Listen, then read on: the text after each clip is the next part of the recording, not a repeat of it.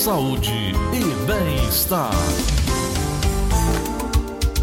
10 horas e 23 minutos, eu estou com o doutor Rafael Guimarães. Doutor Rafael Guimarães, bom dia. Tudo bem, doutor Rafael? Olá, bom dia, Tom Barros. Tudo bem? Tudo bem, graças a Deus. A oportunidade aí para a gente conversar um pouquinho no programa Show da Manhã aí a todos os ouvintes. Pois não Realmente feliz ano novo para todos e vamos conversar um pouquinho sobre um assunto importante agora. Pois é, muito obrigado. Feliz ano novo para o senhor também, para a família, nessa atividade importante também profissional que o senhor tem. Sucesso. Olha, as mulheres estão muito susceptíveis a problemas urinários, podendo sofrer alterações no sistema urinário durante a gravidez, no parto e quando chega a menopausa também. As infecções elas acontecem, vem incontinência urinária, problemas que afetam ambos os sexos, mas aqui eu vou conversar exatamente sobre essa situação das mulheres, doutor Rafael. Isso é muito comum, é doutor Rafael Guimarães? Olha, Tom, é, realmente essa parte urológica feminina sempre tem sido deixada um pouco de lado porque sempre tem aquela ideia de que o urologista ele é o médico do homem, né? Isso, isso, isso. Até porque o fato de ter toda aquela associação de da mesma via urinária ser a via sexual masculina sempre segue essa ideia. Isso. E como a mulher, desde nova, principalmente após a menstruação, já começa a ir ao ginecologista, já se cria, ao longo da vida dela, essa ideia de que o ginecologista é apenas o médico da mulher. Sei. Onde, na verdade, o urologista ele cuida de toda a via urinária, né? Sei. E no lado do rim, até embaixo, até o finalzinho ali, a passagem da urina na uretra, é tudo competência do urologista. Hum. E pelo fato da mulher anatomicamente ter facilidades, né, do ponto de vista da posição da uretra, junto à proximidade da região anal, há sim uma frequência muito grande da principal, do principal cometimento na mulher, que é a infecção urinária. Sei. É, ao longo da vida, a mulher ela vai ter sim, no mínimo um episódio, mais de 40% das mulheres vai ter ao longo da vida algum episódio de infecção urinária e essa porcentagem aumenta demais em mulheres acima de 60 anos de idade. Então, quanto mais informações sobre esse assunto a gente puder já fornecer, com certeza vai melhorar muito a qualidade de vida dessas mulheres. O senhor falou uma coisa muito interessante, é que realmente há uma ligação, as pessoas olham mais para o lado masculino mesmo, não é? E aqui nessa, nessa pauta que me deram, achei muito interessante que tem várias citações, como por exemplo, cistite inter, intersticial. E que nome do difícil, doutor, me ajude aí. Intersticial, é isso mesmo, é? É, exatamente, né? Como na medicina fica mais fácil a gente entender que praticamente tudo que termina na palavra, com, com o no finalzinho da palavra it é processo inflamatório, né? Isso. Então, nesse caso, a gente tem uma inflamação da bexiga, Hum. né? Essa inflamação da bexiga, ela pode ser decorrente de diversas causas. Mas no caso da cistite intersticial, é quando há uma modificação na parede dessa bexiga. Hum. E essa modificação vai levar a mulher a, ao processo inflamatório crônico na parede dessa bexiga, por muitas vezes de difícil recuperação, e ao longo da vida dela vai fazer com que a mulher eh, tenha crises dolorosas muito fortes Sei. e também alteração do fluxo urinário. Então, a cistite intersticial é uma doença de difícil tratamento, mas há tratamento sim. Agora, quanto antes puder ser abordada, melhor para não ter consequências mais graves para a mulher. Doutor, estou vendo aqui que na faixa de 20 anos a mulher pode ter isso, é de 20 a 60 anos, mas 20 é muito nova, né? Assim, se a gente considerar que a mulher ela tem um comportamento habitualmente mais difícil para urinar, essas afecções urinárias elas são bem mais comuns. A entender a própria facilidade do local adequado para urinar. Por muitas das vezes as mulheres elas acabam prendendo muito a urina.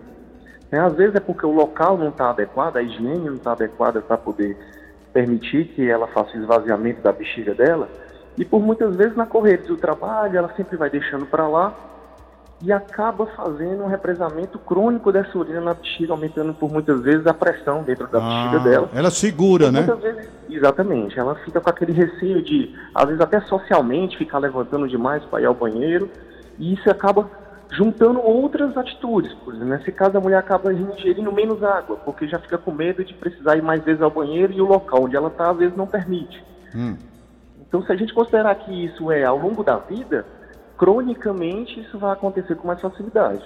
Eu sei. Doutor, doutor Rafael Guimarães, essa questão da bexiga hiperativa. O que, que é isso? Pronto. A bexiga, ela, ela é um músculo que ela tem um funcionamento muito, muito fácil de entender. Ela praticamente ela recebe toda a urina que vem do rim, ela se distende o suficiente para armazenar uma quantidade habitual de urina e ela vai se esvaziar. A partir do momento em que essa urina é, está dentro da bexiga, ela estimula alguns receptores, alguns locais da bexiga, dando informação para o cérebro que já está na vontade de urinar.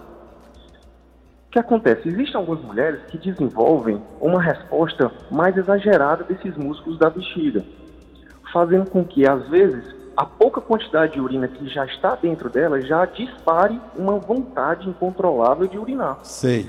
Então essa mulher ela fica com aquela vontade que não consegue segurar. Então sei, é a sei. mulher que precisa ir várias vezes ao banheiro e às vezes vai ao banheiro e urina pouco e não sabe o que está acontecendo com ela. Sei. E por muitas vezes o tratamento disso é um tratamento mais simples, é um tratamento que por mudanças de hábito e até às vezes medicações mais simples de se usar, você consegue fazer um controle muito adequado desse probleminha. Então, basicamente, é que o funcionamento da bexiga fica mais exacerbado, por isso o nome bexiga hiperativa. Sei, sei. O, o, era essa, questão de, de, de, provocar, através dessa, dessa bexiga hiperativa que eu estou vendo aqui, a incontinência urinária. Pronto, a incontinência urinária, Tom, na verdade, assim, é um, um termo muito generalista, né? A gente tem que entender que basicamente nós temos dois grandes tipos de incontinência urinária. Nós temos a incontinência urinária de urgência, que é como o próprio nome diz, vem uma vontade incontrolável que acaba perdendo a urina, existe a incontinência urinária de esforço, que também o nome ajuda muito a entender. São principalmente aquelas mulheres que, ao fazerem algum tipo de esforço, uma tosse, um espirro, é, dar uma gargalhada, fazer um esforço na academia, ela acaba perdendo ou pequenas quantidades de urina ou uma grande quantidade.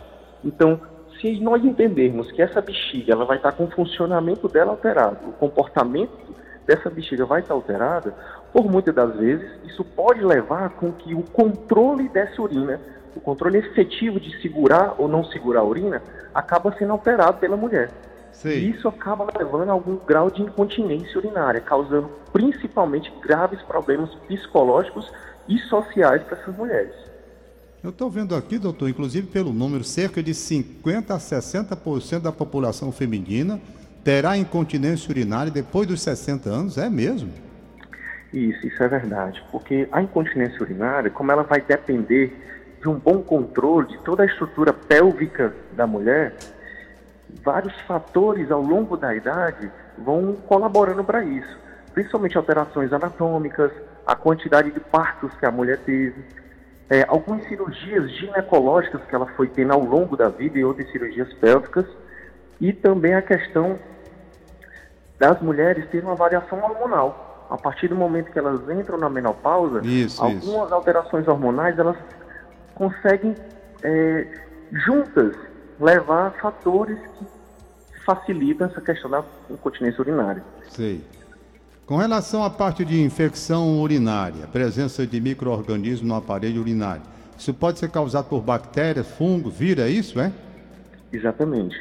Todos esses organismos, eles podem estar presentes na parede da bexiga e essa presença levar a algum grau de acometimento.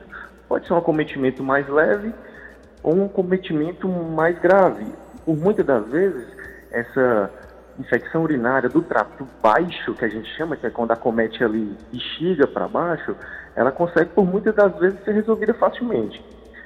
Mas alguns tipos de bactérias ou algumas complicações que a mulher vem a ter, principalmente a presença de algum cálculo urinário, né, que é uma pedra nos rins, ou alguma alteração na anatomia, essa infecção urinária por muitas vezes pode subir para o rim e vai levar uma pielonefrite, pode levar a complicações maiores. Então, qualquer microorganismo que tiver dentro da via urinária pode sim acometer e causar um grande dano à mulher. Agora, doutor, para a gente encerrar, é, que prevenção a mulher deve fazer para evitar chegar nessa situação, sim, principalmente nesses, nesses aspectos mais críticos a que o senhor se referiu, como bexiga hiperativa, incontinência urinária, É, é, essa, essa outra que eu li um pouco mais em cima, que até eu, eu tenho dificuldade de dizer, mas o senhor disse muito bem, que é a cistite intersticial. A prevenção que se pode ter com relação a isso?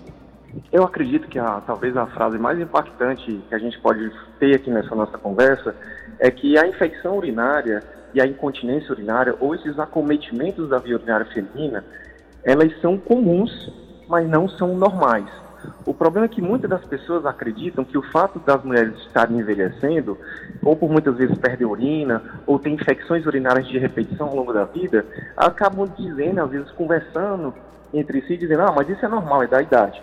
Bem, a gente tem que entender que uma coisa ser comum é diferente de ser normal. Isso. Então a primeira causa que a gente tem que entender é, a partir do momento do surgimento de qualquer desses sintomas, por mais simples que seja, o profissional mais adequado deve ser procurado. Porque, às vezes, simples medidas do comportamento do dia a dia sendo instituídas, se a gente considerar que isso vai ser ao longo da vida inteira, o impacto vai ser muito grande no resultado. Sim. Então, principalmente, essa questão da ingesta hídrica é fundamental. Um rastreio simples da via urinária, se tem alguma alteração anatômica, se tem presença de cálculo, porque por muitas vezes esses cálculos contêm algumas bactérias que ficam cronicamente infectando essa urina e alterando a bexiga. E também essa questão das mulheres, do uso da roupa íntima, se possível trocar a roupa íntima ao longo do dia, não usar algumas roupas muito apertadas que vão prejudicar, aumentando muito a pressão intraabdominal. E a questão também de facilidade de ir ao banheiro. Sim. Prender urina não é correto. Então, a partir do momento que você está prendendo urina, você está deixando um conteúdo discretas dentro de um, de um, órgão que precisa ser eliminado e você deixa aquela, aquela substância em maior tempo de contato com a bexiga. Então, na verdade, sei. a gente tem que tentar esvaziar o máximo possível. Né? Então, não é normal, é muito comum, mas a partir do momento em que se identifica logo inicialmente algum probleminha, desde uma frequência urinária aumentada, uma perda urinária, deve ser procurado. Um adendo muito importante que eu queria falar é que ultimamente a gente tem verificado que cada vez mulheres mais jovens têm procurado um consultório por perdas urinárias. É importante salientar que hoje em dia, com o advento das atividades físicas de cada vez maior impacto, a gente tem observado sim que algumas atividades que não estão sendo muito bem supervisionadas, elas podem levar a uma alteração importante dos músculos do assoalho pélvico, que são exatamente esses músculos que sustentam essas estruturas abdominais que facilitam a continência. Sei. Então, infelizmente, por, por má orientação ou por uma, por uma vontade muito grande de fazer uma atividade física sem um controle adequado, cada vez mais mulheres jovens têm procurado o consultório urológico com queixas de perda urinária. Sei. Então é muito importante, a partir do momento da identificação simples, né, no próprio exame físico, no dia a dia da mulher, identificou uma alteração dessa, procure especialista o quanto antes, porque muitas das vezes é, uma simples orientação já é o suficiente para modificar plenamente e melhorar muito a qualidade de vida dessa mulher. Doutor Rafael Guimarães, muito obrigado pela sua entrevista. Eu acho que as mulheres agora estão mais alertadas a respeito desta questão. Foi muito interessante esses tópicos a que o senhor se referiu, alertando as mulheres. E eu agradeço mais uma vez a sua presença. O senhor é especialista em urologia feminina não é? É o grupo Urology Ceará, não é isso? Exatamente. É, hoje nós temos o grupo Urology, um grupo de multiespecialidade e subespecialidade urológica, em que nós conseguimos abranger a urologia de uma forma bem completa, né, seguindo desde cálculos urinários, é, cirurgias robóticas, disfunções miccionais, alterações também na saúde masculina, como disfunção erétil, e obviamente também compondo toda essa gama de de opções, a gente tem também uma abordagem muito importante em relação à urologia feminina. Eu, muito, eu agradeço mais uma vez a sua. Aliás, esse grupo funciona onde, doutor, o, o, doutor Rafael?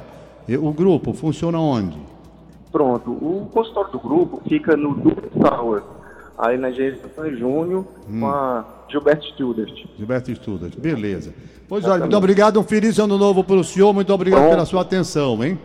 Muitíssimo obrigado por essa opção de levar uma informação de qualidade aí num programa de uma audiência tão grande e tão importante e respeitado do Estado. Muito obrigado, que Deus abençoe, saúde a todos. Muito obrigado doutor Rafael Guimarães, ele que é especialista, especialista em urologia feminina.